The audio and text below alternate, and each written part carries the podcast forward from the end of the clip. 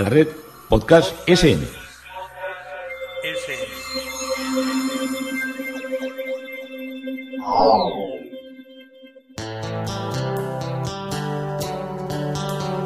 Historia con sentido. Historia con sentido. Un podcast realizado y presentado por Juan Carlos González.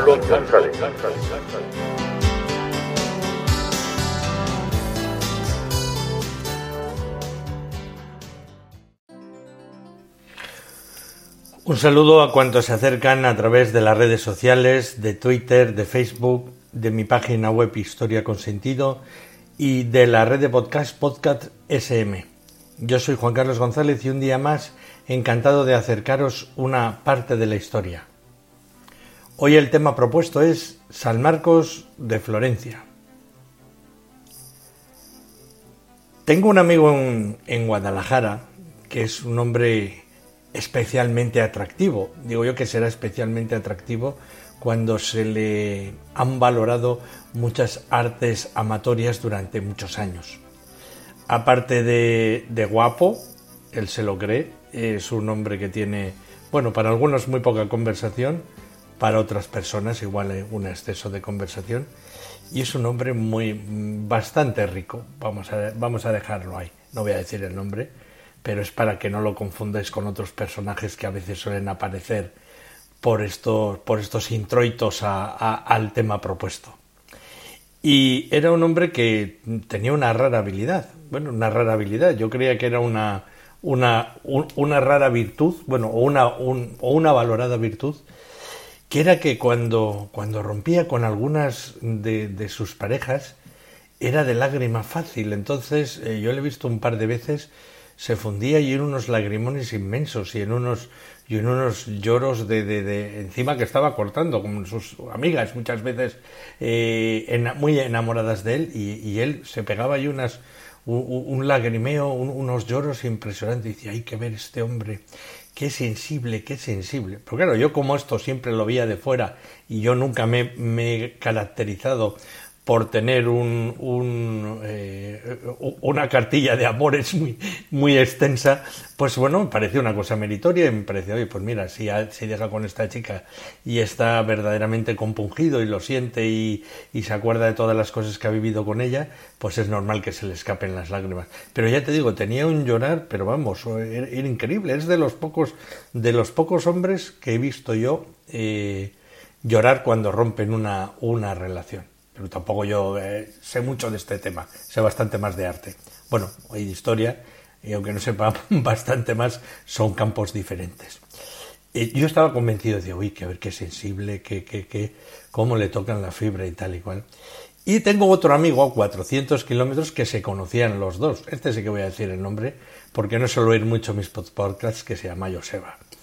Y pues un día estaba, estaba yo a los 400 kilómetros de Guadalajara y estábamos hablando de, y se conocían mucho, se conocían, estamos hablando los dos, y tanto el de, el de, el de Castilla como, como el, el vasco se conocían mucho porque habían, habían, no sé si es un término muy machista, habían tenido peleas ahí a, a- a- a- en una persecución amatoria a veces por la, por la, por la misma chica, que siempre, siempre era vencido por el castellano. Cosas como son. Si hubiera ganado el vasco, hubiera dicho que ganaba el vasco, pero no ganaba, ganaba el, el castellano. Entonces se, se habían medido muy bien las armas, se conocían muy bien. Y un día estaba con él arriba y estaba, estaba él en, en su negocio y estábamos hablando y le digo, hay que ver este hombre cómo, cómo, cómo lo siente. Y tenía un, fajo allí de, sobres y de cartas, cojo y. los tira encima de la mesa y me di- le digo yo, me dice, pero, pero estás tonto. Y le digo yo, ¿cómo que estoy tonto? Digo, esas, esas lágrimas no, no se pueden conseguir. Dice, sí, sí, sí, sí, las lágrimas pueden hasta entrenarse. Me dijo, y le digo, uy, ¿qué me dices? Yo estas cosas, estas cosas, qué, qué palurdo soy, qué, qué, qué poco informado estoy de todo esto. Y me dice, Mira, yo le he pillado varias veces en esos lloros y está abrazado a su amiga la que está dejando y ya está mirando a lágrima viva, ya está mirando por encima del hombro a ver, a ver cuál es la siguiente que le interesa. Y entonces me quedé petrificado y dije, hay que verla. Hasta ni las lágrimas ya tienen, ya tienen valor amatorio, ni, ni valor de ruptura, ni de nada. Me había quedado así, decía, bueno, hay que ver cómo es la gente. A veces hasta te la puede pegar y una lágrima, una lágrima no ha, no ha convertido al corazón interior. Y bueno, pues se han dado muchos años, decía, de las lágrimas de las personas, muchas veces eran sinceras, pero también a veces que poco hay, que poco hay que fiarse. Y todo esto lo digo porque eh, dentro de, cuando hagáis el podcast ya estará este podcast ya estará inaugurada la, la, exposición de Fray Angélico y su entorno florentino en el Museo del Prado de aquí de Madrid de la cual también ya os hablaré. Y cuando estaba repasando y están andando mucha información sobre nosotros tenemos una anunciación preciosa que es una de las de las de las en este momento cuatro, cuatro, casi diríamos cinco obras que hay en, en, nuestro país de Fray, de Fray Angélico. Está ese retablo, ese retablo que es precioso, que está en el Museo del Prado, y en el Museo del Prado hay la predela. La predela es como un trozo, un trozo una especie de espacio que, que, solía ir con tablas pintadas que iba entre la base del altar y el cuadro que presidía, que presidía el, el, el misterio, por decirlo de alguna manera. Igual era la vida de un santo, en grande podía venir el santo o un tema relativo a la vida de Jesucristo y en la predela de la parte baja venían unos cuantos elementos de, de la del, de las experiencias espirituales o taumatúrgicas que había tenido ese santo del que, al que se hacía, se hacía referencia. Y como os digo, tenemos un, una anunciación esa tiene predela, otra predela, una, Virgen de la Granada. Estas dos últimas piezas las ha vendido el, el actual Duque de Alba al Museo del Prado y al Estado, por tanto al Estado de, nuestra, de nuestro país para que sean expuestas. Son magníficas obras. Después la, el Museo Thyssen tiene otro cuadro de otra Virgen, pero no tiene en Madrid, lo tiene en Barcelona, porque el Museo Thyssen tiene como si dijéramos dos prolongaciones.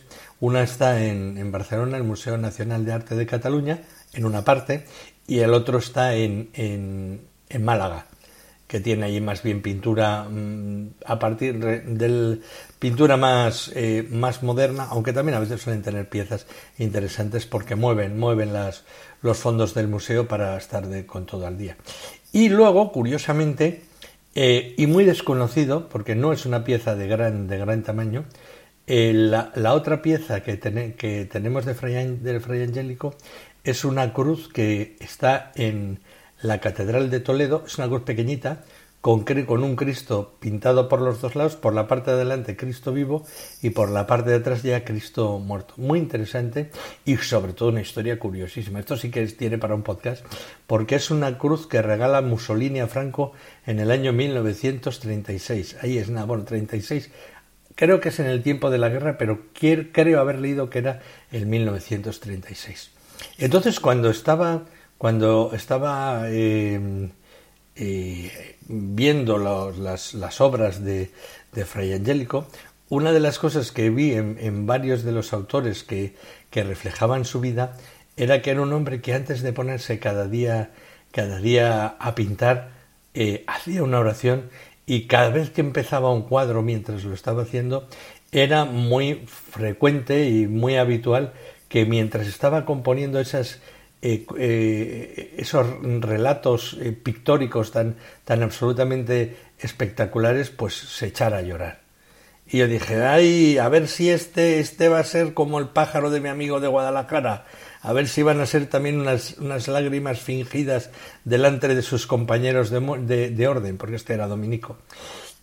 Y me sonreí cuando, cuando, cuando estaba pensando estas cosas, pero luego eh, habiendo visitado Florencia y habiendo visto la, Basílica de San Marco de, Firenze, que fue donde Fray Angélico vivió y pintó y muchas de sus pinturas las hizo al fresco en las paredes. Porque claro, estos, estos maestros de, esa época tienen, el, tienen un, problema y tienen una, una, virtud. Virtud es que como su obra está en, en iglesias y en conventos, pues vas a esa iglesia, vas a ese convento y te nutres de una manera exquisita de toda la obra directamente que hizo él y que está ahí conservada. ¿Qué pasa? Que las piezas que hizo de retablos que luego se desmembraron o se cambiaron o se quitaron las compraron los nobles, pues eh, están bastante dispersas por el mundo. Es el caso de nuestro país y es el caso de otras obras de Fray Angélico que están, por ejemplo, en, la National Gallery, en el Museo de la Alta, Pinacoteca de, Múnich, en diversos, en Nueva York, en diversos sitios del mundo hay piezas, una o dos, a lo sumo no hay tampoco muchas más, y si no vas a, Florencia o a sus alrededores, a Fiesole también, porque era este, este, era de esta ciudad, que ya es prácticamente un barrio añadido a, Florencia, pues te pierdes todo lo que es, todo lo que es la, la obra. Así que eh, me propongo acercaros la figura de Fray Angélico con motivo de las exposiciones en Madrid y de lo que es una parte del arte de Florencia muy relacionado con, con Fray Angélico. Cuando en, San Marco de, Florencia, como veréis, hay muchísimas, muchísimas obras de arte, de muchísimos cuadros de, él. Y entonces, mm, viéndolos uno a uno y, contemplándolos, dije, verdaderamente, al menos las lágrimas de Fray Angélico no eran falsas como las de mi amigo de Guadalajara. Y vamos a acercarnos a San Marcos de Firencha. Vamos a hacer una aproximación para, enterar, para enterarnos un poco de lo que es Fray Angélico allí y tenemos que ver en qué sitio estaba y en qué iglesia estaba. Ya sabéis que una de las cosas que me encantan y que bueno, creo que no se me da excesivamente mal, hay que tener humildad también con estas cosas, pero lo digo, es la descripción de conventos y la historicidad de esos enclaves y la descripción de los interiores de las iglesias y de las fachadas y de todo en general de los claustros. Pues voy a intentar acercaros San Marcos de Florencia. Alrededor de 1239, al nordeste de la ciudad de Florencia, en la zona de Cafaccio, existía un oratorio de la Confraternidad de Santa María, dedicado a San Marcos Evangelista. Marcos era, según sus compañeros, Giovanni Marco, Juan Marcos, quien con Bernabé, del cual era pariente, compartió el primer periodo evangélico de San Pablo. La familia de Marcos poseía un huerto y una casa en Jerusalén que era donde se reunía la comunidad cristiana a orar y donde se refugió Pedro tras estar en la cárcel. Aun no teniendo noticias seguras, según la tradición, lo sitúa realizando actividad evangelizadora en la ciudad de Alejandría, Egipto, después de la muerte de Pedro y Pablo. Sin embargo, unánime es la atribución del segundo Evangelio a Marcos, que recoge en parte cuestiones esenciales de la predicación de Pedro. Característica fundamental del Evangelio es no sólo la, presentación, no sólo escatológica de, Jesús, sino la estrecha relación entre su persona y el mensaje que podríamos definirlo como secreto mesiánico y un relato privado de, carente de cualquier refinamiento estilístico. El Evangelio de Marcos terminaría, las actuales conclusiones lo sitúan contexto en el siglo II, con la aparición del resucitado a las mujeres a las que adelanta un mensaje para los apóstoles. Este personaje ya lo hemos contemplado en muchos de los podcasts que he referenciado con el tema de Venecia, que es su patrono. Y os acordáis ahora que os estaba hablando de Alejandría, cómo los mercaderes eh, venecianos robaron el cuerpo de San Marcos de, eh, de Alejandría y lo metieron en un arcón lleno de tocinos para que no los, los musulmanes no, no indagaran en lo que había en su interior y lo trajeron porque eh, Venecia no podía ser menos que, que, lo que era Roma, que tenía a San Pedro y a San Pablo. Pues, pues nosotros vamos a tener aquí un santo de categoría. Y así lo hicieron. En 1290, el obispo Francisco de Monaldecchi entregó el citado oratorio a los monjes silvestrinos, procedentes del monasterio de benedictino de Montefano, reformado por Silvestro Gozzolini. De ahí viene Silvestro, el nombre de Silvestrinos. Silvestro vivió de 1177 a 1267. Eh, fue este tal Silvestro, un ermitaño y abad italiano benedictino, fundador de, como os digo, de la congregación que luego sería benedictina de los silvestrinos y santo católico desde el año 1589, que se celebra la fiesta de, San, de, Silvestro Gozzoloni, se celebra el 26 de noviembre. Era de una familia acomodada, estudió Derecho en Bolonia y Teología en Padua y se ordenó presbítero en 1217. Y en 1227 abandonó el mundo haciéndose eremita en una cueva de Frasasi en la región italiana de Ancona. Su gran popularidad hizo que el Papa Gregorio IX, que vivió entre 1170 y 1241, le enviara una, una comunidad para invitarlo a decidirse a optar por una regla de orden, siguiendo las normas del Cuarto Concilio de Letrán de 1215 que imponían la inscripción a una regla. Para, los, eh, para las órdenes monásticas había que seguir la regla de San Benito y para los que no querían seguir una observancia monástica, digamos que luego sería lo conventual, estaba la regla de San Agustín. Y eh, Silvestre adaptó a su comunidad la regla de San Benito y al final el Papa Inocencio IV entre 1185 y 1254, como hubo una gran presencia de, los silvestrinos en, a veces en lo que eran los, los cargos de alta cúspide del Vaticano, cardenales, confesores papales, pues aprobó que fuera los silvestrinos una orden propia. En el año 1418, el Papa Eugenio IV, que vivió entre 1383 y 1447, planteó la colocación de la primera piedra de una nueva iglesia y de un nuevo cenobio que se denominará adelante San Marco Nuevo. Nuevo, San Marco sin ese nuevo. En italiano. El templo sería consagrado y destinado a parroquia en el año 1300. Y el, eh, con posterioridad el citado Papa designó, asignó eh, el conjunto hasta ahora monástico a los dominicos reformados de San Domenico de Fiesole, a escasa distancia de Florencia. Se trata de la observancia estricta que había organizado el beato Giovanni Dominici. Giovanni Bencini, eh, que vivió entre 1356 y 1419, llamado en religión Dominicini, además de dominico, fue arzobispo de, de Ragusa, cardenal de San Sisto, diplomático, poeta, brillante orador y escritor. Y su reforma de los dominicos viene del convento de Fiesole, donde se había refugiado Giovanni tras el cisma dominico de 1409 proveniente de San Gregorio sulla Costa de Venecia. Allí los dominicos habían, habían decidido hacer una reforma de mayor austeridad.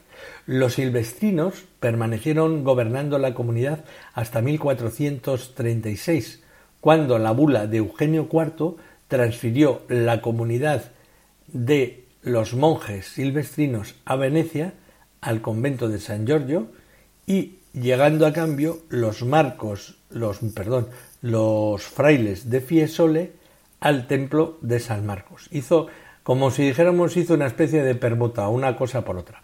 Con la llegada de los frailes dominicos, la iglesia se encontraba con diversos derrumbes después del incendio que había sucedido un año antes, en 1435, y un año después, en 1437, se iniciaron las obras de restauración patrocinadas por Cosme el Viejo, Cosme de Medici, que vivió de 1389 a 1464. Entre el año 1437 y 1452 tuvo lugar la restauración del complejo conventual atribuida a esta recuperación del espacio religioso a Michelozzo de Michelozzi, que vivió entre 1396 y 1472, que era alumno de Felipe Brunelleschi, que había vivido de 1377 a 1446. Sobre la atribución de esta obra del 400 en San Marcos se, contemplan dos tesis. La primera se inclina a que la obra es totalmente de Michelozzo y la segunda sería que el proyecto inicial fuera de Brunelleschi con ejecución final de Michelozzo. Fue en este tiempo construido el dormitorio sobre el antiguo refectorio y de nueva planta la sacristía y el capítulo. Durante el priorato de Antonio Pierozzi en 1441, que había profesado en la orden de predicadores en 1406 en el convento de Fiesoli, eh, se desarrollan parte de lo que es el proyecto. Este hombre, en el año 1413, fue ordenado presbítero y tuvo una gran habilidad de reconciliar los convulsos años cargados de grandes enfrentamientos en el centro del poder que era Florencia. Pronto ocupó numerosos cargos en su orden y es recordado por su prestigiosa obra que se titula La Suma Teológica y Moral, y como decimos, su palabra y su ejemplo influyeron decisivamente en la vida de la ciudad, siendo reconocido como Antonino de los Consejos. Tiene una gran devoción en lo que es la tradición eh, religiosa de Florencia. Su gran aporte intelectual fue abrir por primera vez al público general de Florencia y de toda Europa la biblioteca conventual.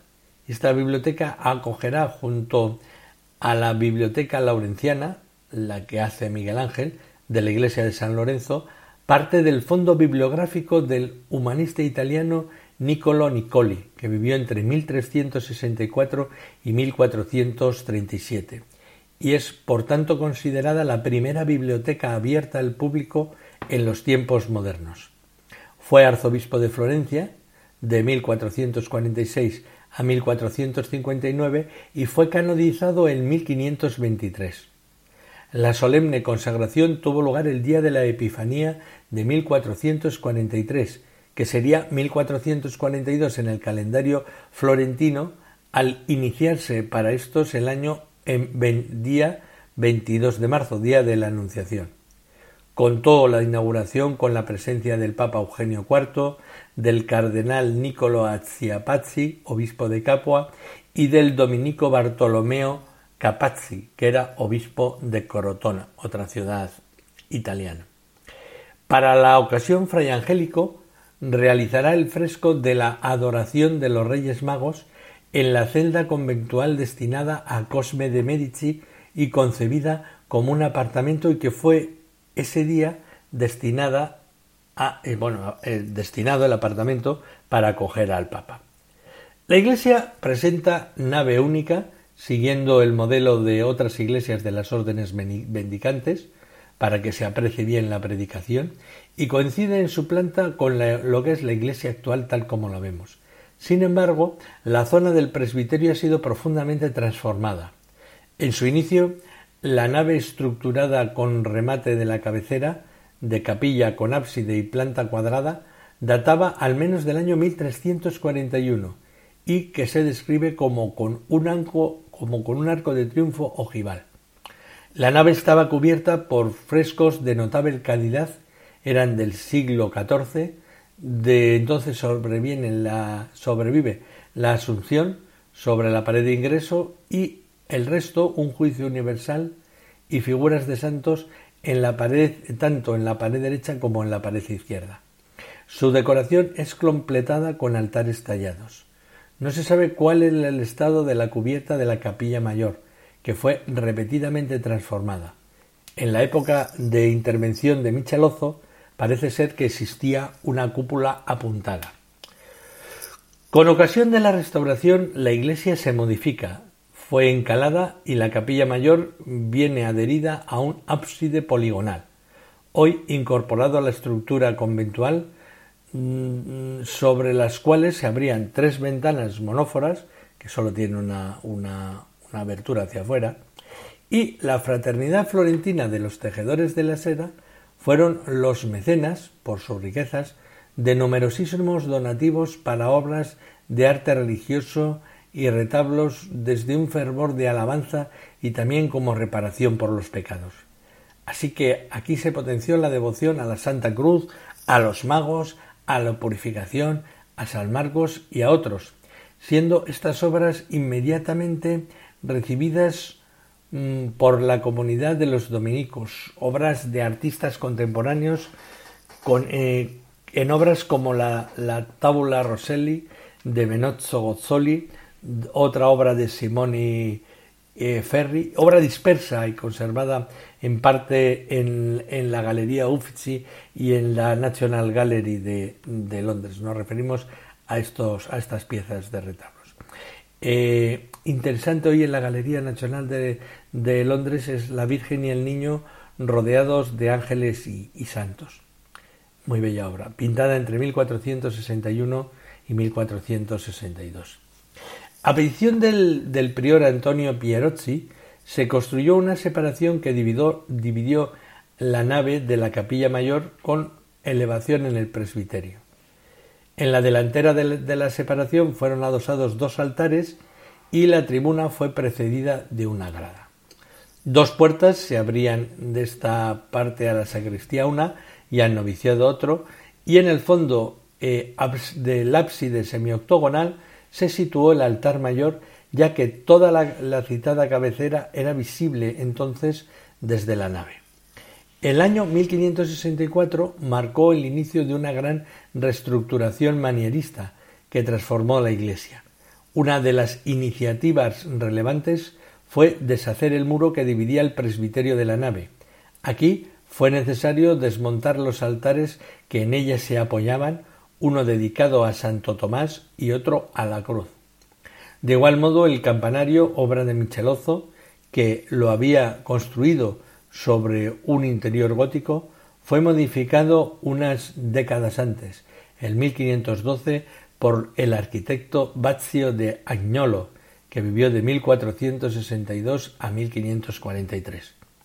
En el año 1580 se iniciaron las labores de transformación de la Iglesia. Se encargó a Jan Bologna, a Juan de Boloña, que vivió entre 1529 y 1608, un nuevo altar de piedra serena para sustitución de la nave. Bolonia fue un escultor flamenco activo en Italia de gran, prestigio. Había sido formado en la ciudad natal de Dubái en, lo que eran los Países Bajos, era flamenco por tanto, como os he dicho, y llegó a Florencia, donde desde 1550 comenzó su producción artística. Desde 1559 hasta su muerte se convirtió en el escultor favorito al servicio de los Medici. Al servicio de la Gran Casa Ducal colaboró con monumentos ecuestres en estatuas de los nobles montados a caballos, así como en sus producciones de arte sacro que se pueden contemplar sobre todo en Florencia, en Luca y en Génova. Su fama de escultor de fuentes, de bronces, de relieves en oro, etc., superó, el periodo del manierismo, del que fue uno de sus grandes exponentes, iniciándose ya al final en el barroco.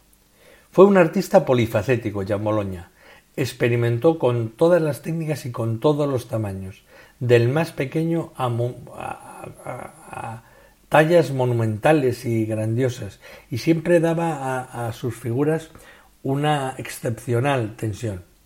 De nuevo en San Marcos, en el año 1588, con el patrocinio de la familia Salviati, vino activada por la construcción de Gian Bologna de la monumental capilla de San Antonino, presidida de un amplio vestíbulo a la izquierda de la, de la capilla mayor, en el enclave desde que desde el Trecento se encontraba la estructura de la capilla dedicada a Santo Domingo de la, de la familia Martini.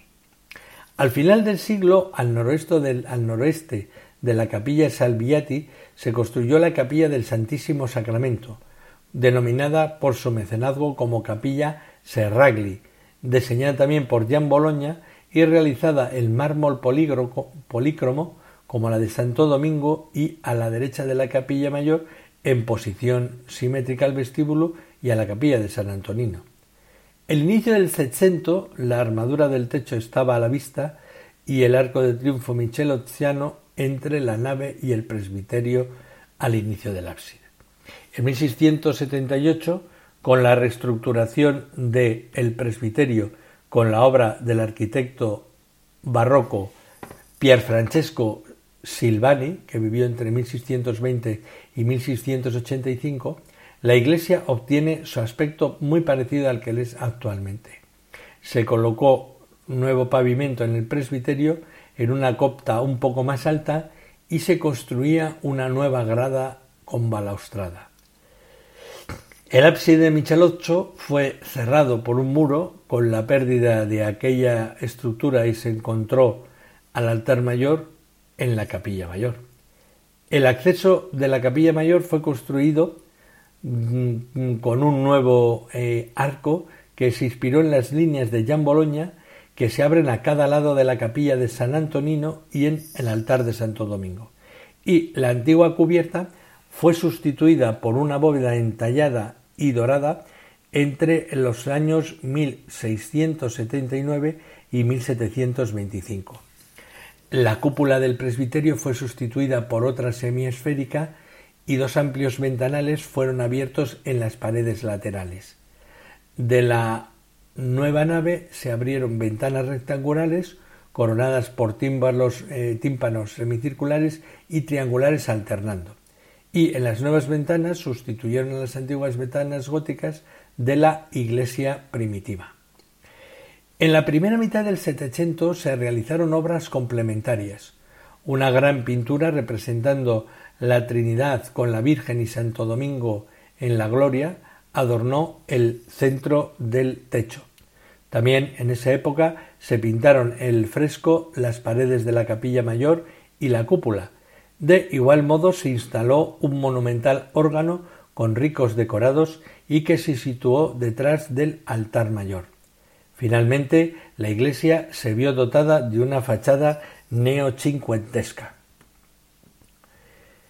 La, la, parte exterior de la, de la basílica cuenta con una excepcional fachada.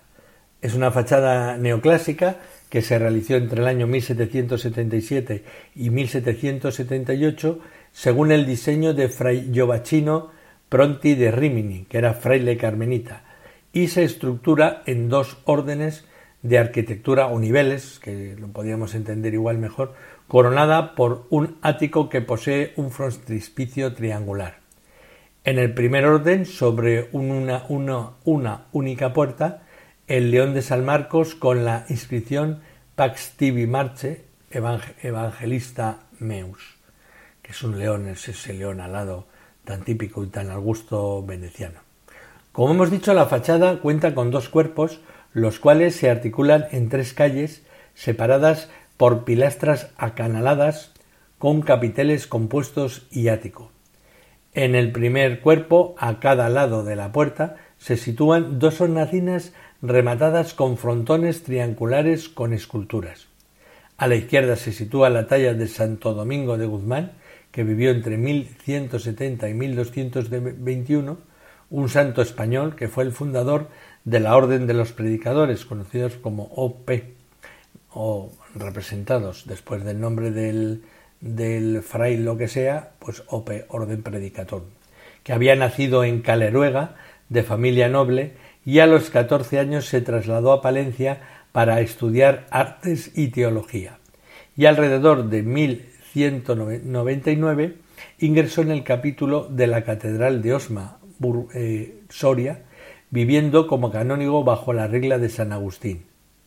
Diego de, de Acebes, obispo de Osma, desde 1201 a 1207, organizó dos viajes, en el 203 y en el 205, por Europa en compañía de Domingo. Durante el viaje maduró sus convicciones de atender a la conversión de los infieles, que se situaban en la frontera de Polonia y de Hungría, pero no habiendo conseguido el apoyo del Papa ni los recursos económicos, se centró en la lucha contra las herejías del sur de Francia, donde era muy extendida la herejía albigense. Convencido de que la mejor forma para combatir las energías las herejías, peón, las herejías con energía. Eran una vida estética ejemplar y una ah, sólida cultura teológica. En invierno de 1206 a 1207 decidió retirarse a una parroquia ignota, la iglesia de Parillet, a orillas y al pie de los Pirineos francés, con un grupo de mujeres devotas, germen de las futuras monjas dominicas, y de sacerdotes atraídos por su ideal evangélico. Los nuevos hermanos se dedicaron a la predicación itinerante en Provenza, donde Domingo se unió al legado pontificio Pietro de Castelnau en 1208, iniciando una dura campaña contra los albigenses que duró de 1209 a 1213, intensificando su actividad misionera y fundando un monasterio femenino. En 1213 se instaló en Toulouse, donde el grupo fundador se dedicó a centrar sus esfuerzos en la predicación. Eligieron para organizarse la regla de San Agustín y la complementaron con constituciones particulares sobre la pobreza, así como con un serio empeño en el estudio. Esta nueva orden de los predicadores supuso una gran novedad, pues centró su actividad en las urbes, diferenciándose de las órdenes monásticas que ocupaban enclaves extraurbanos rodeados de campos y dotados de rentas. La nueva institución obtuvo la aprobación del obispo de Toulouse, Folco, el cual acompañaría a Domingo a Roma en 1215, donde Inocencio III, que vivió de 1161 a 1216, aprobó el nuevo programa pastoral y el carácter universal de la orden, que se reconocería en el año 1216 con el Papa Honorio III, que vivió de 1148 a 1227. Domingo disolvió la comunidad de Toulouse, enviando a los frailes de esta comunidad a diversas naciones europeas y se instaló en Roma en 1217. En la ciudad eterna se le asignó el convento de San Sixto, donde se instaló con un grupo de religiosas y un edificio anexo a la Basílica de Santa Sabina, donde se alojaron los religiosos. Entre 1220 y 1221 se celebró en Bolonia el primer capítulo general de la Orden, donde se definieron y trataron sus características propias, como el decretar su estado de mendicidad y su división en provincias. En los últimos meses de su vida, Domingo se dedicó a organizar y, y la orden en el norte de Italia y al perfeccionamiento de la regla de la manera que pudiera responder a las exigencias de la sociedad cristiana, que se estaba ahora eh, en un claro estado de emancipación de la estructura feudal y que abrazaba las nuevas visiones culturales y a nuevas estructuras sociales. Falleció en Bolonia, donde está enterrado en el año 1221, y fue canonizado por Gregorio IX en 1234. La otra talla, eh, de igual tamaño y hornacina, se sitúa Vicente San Vicente Ferrer, que vivió de 1350 a 1419. Este dominico nació en Valencia y ingresó a los 17 años en la Orden de los Predicadores, completando sus estudios en 1378 y ordenado presbítero como comenzando una vida de enseñanza, de predicación y, y también de una profunda actividad política. Del año 1395 a 1398 vive en Amiñón como consejero y confesor del Papa Benedicto XIII, que vivió entre 1328 y 1423, nuestro Papa Luna, hoy antipapa en la historia de los papas, y durante una enfermedad se le apareció a, Domingo, a Vicente Ferrer, Cristo acompañado de Santo Domingo y de San Francisco, recibiendo el encargo de predicar por todo el mundo. Fue investido por el papado de un poder extraordinario, con el título de plenipotenciario del Señor, y durante veinte años sin tregua alguna predicó en España, en Francia y en Italia. Europa vivió admirada por su fama, por su elocuencia, por su virtud y por sus poderes taumatúrgicos de hacer milagros. Y durante el cisma de Occidente, el cisma de Amiñón, predicó la paz, pero también mm, su exceso de celo con los conversos le llevó a posiciones que dentro de la historia ya se consideran muy extremistas. Murió en Brenes, Bretaña, en 1419 y fue canonizado en 1455 por el Papa Calixto III, que vivió entre 1378 y 1458, nuestro Papa Borgia, que era Alfonso de Borja en el, siglo. En el segundo orden de la fachada de San Marcos hay un, un ventanal cuadrangular con tímpano curvilíneo, con dos coronas de flores de cintas entrelazadas labradas en piedra, y todo ello coronado por un bajo relieve que termina en el frontispicio triangular donde se encuentra el bajo relieve que representa la predicación de San Antonio. Según una inscripción recientemente encontrada, la fachada se debería a Fray Giovanni Battista Palladini, mientras que otra fuente lo atribuye a Andrea Fabrini. Y aquí, hoy, terminamos nuestro podcast dedicado al inicio de la visita a San Marcos de Florencia, habiendo contemplado una de las partes del exterior de la iglesia que es basílica. Basílica es cuando tiene el título papal, el título vaticano de basílica. No todas las iglesias son basílicas, pero todas las, todas las basílicas tienen que ser iglesias. Bueno, pues hasta aquí un día más, Historia con Sentido, y encantado de haberos podido acercar una parte de la historia.